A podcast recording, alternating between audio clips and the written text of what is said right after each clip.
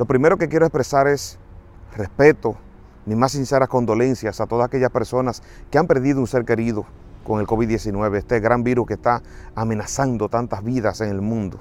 También expresar mi solidaridad a todas aquellas personas que tienen un ser querido que está contagiado ahora mismo, esperando su pronta sanación.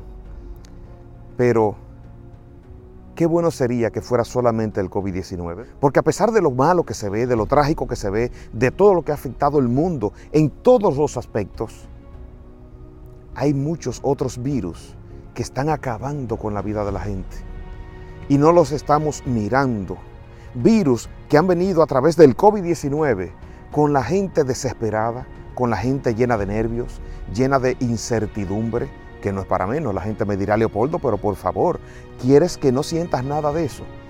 Pero tenemos que controlarlo definitivamente tenemos que controlarlo porque no solamente el COVID-19 nos lleva a contagiarnos de un veneno en el cuerpo, como lo dice la palabra virus, que viene del latín, que significa veneno.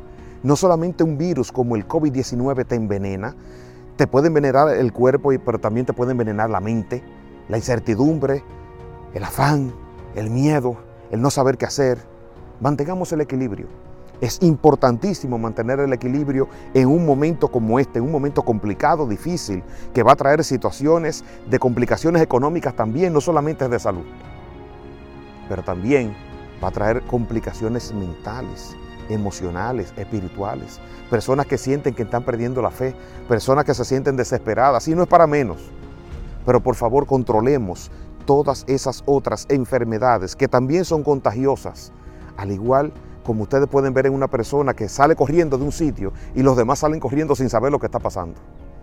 Entonces, mucha gente se está llevando de esa incertidumbre, del miedo, detrás de un simple rollo de papel de baño, arriesgando su vida muchas veces sin tomar en cuenta que andan muchas veces incluso con toda la familia completa en un supermercado y está arriesgando la salud mental y física de toda una familia.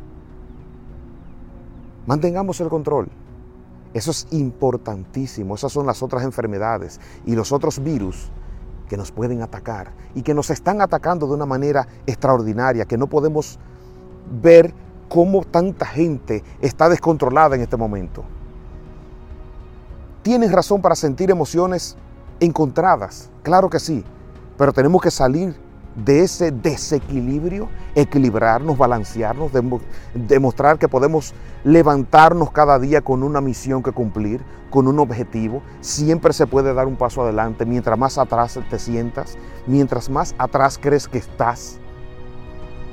Mucho más fácil es poder dar un paso hacia adelante, aunque no lo creas.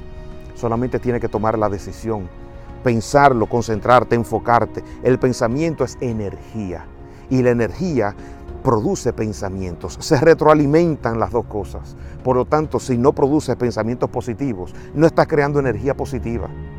Pero cuando lo haces, te convierte en un arma poderosísima, tan poderosa que puede vencer el coronavirus, que puede vencer cualquier tipo de enfermedad. Porque actuar es algo que te ejerce un poder infinito que no te puedes imaginar dónde eso te puede llegar por favor, mantén sobre todo la calma, mantén la paciencia y sé que son momentos complicados, pero de los momentos complicados no solamente sale un aprendizaje, sale un gran valor que te pone a ti en otro nivel.